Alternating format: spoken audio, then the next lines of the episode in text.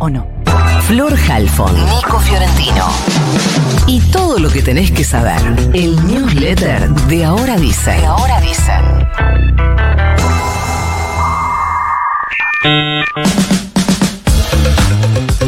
Dirigente social Emerenciano Sena, uno de los principales acusados de la desaparición y el presunto femicidio de Cecilia Strisovsky, la joven de 28 años que fue vista por última vez el 2 de junio pasado en Chaco, publicó un video donde dice que vive torturado por el fiscal de la causa textual, vive torturado por el fiscal de la causa y que los jueces de garantías garantizan su sufrimiento.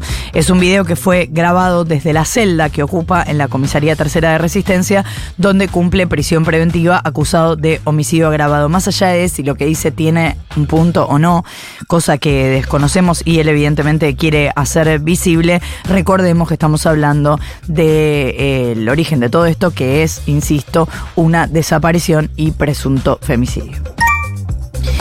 Vecinas y vecinos porteños se movilizaron a la legislatura de la ciudad para reclamar que se revise el código urbanístico y se suspendan los permisos de demolición. Venimos contando que en los distintos barrios hay reclamos de agrupaciones barriales que en algunos casos han logrado cuestiones judiciales a su favor para que se suspenda una parte o todo el código urbanístico. En algunos barrios ahora están tratando de hacer acciones conjuntas.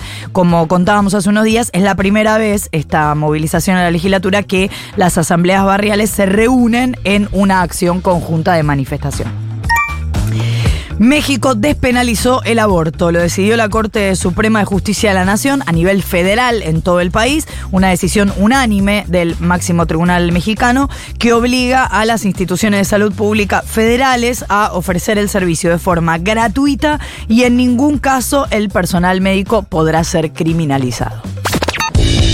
Javier Milei ratificó ayer su plan de dolarización. Eh, primero empezó a llamarlo distinto, diciéndole competencia de monedas. Ayer dijo, bueno, no sé, ustedes siguen hablando de, la- de dolarización. Yo hace al menos siete años que hablo de competencia de monedas, dijo.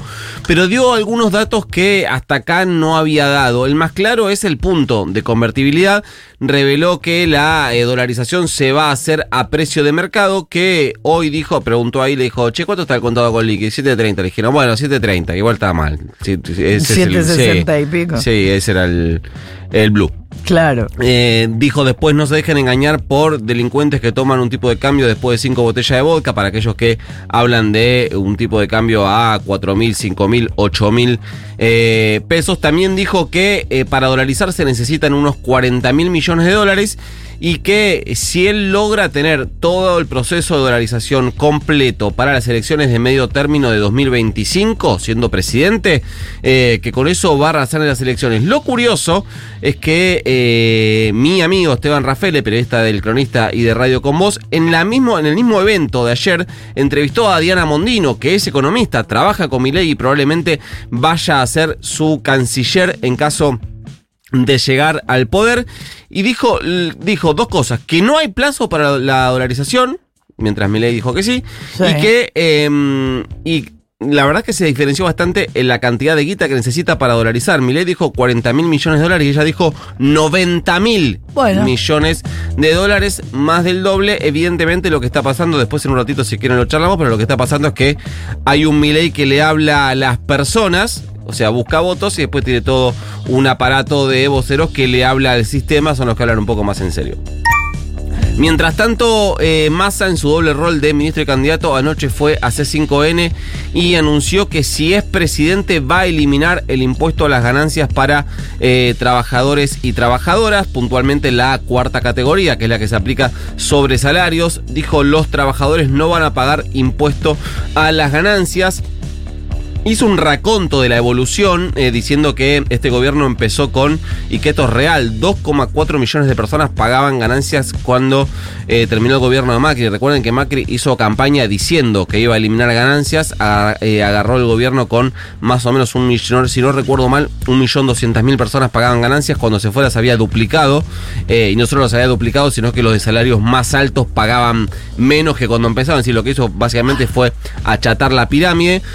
Actualmente actualmente, hoy son más o menos un millón y desde hace ya varios años son más o menos un millón de personas las que pagan ganancias porque a medida que van evolucionando los salarios se va actualizando el mínimo eh, no imponible, entonces son más o menos las mismas personas, pero eh, Massa dice que si es presidente serán cero los trabajadores, los asalariados, las personas asalariadas que van a pagar ganancias. También le respondió a Milei, Massa dijo que eh, empezó a desnudar que lo que vendió como dolarización es la devaluación del 100% a partir del tipo de cambio que eh, anunció ayer y que em, esa, esa devaluación del 100% es la que el fondo le pidió a él hace cuatro meses.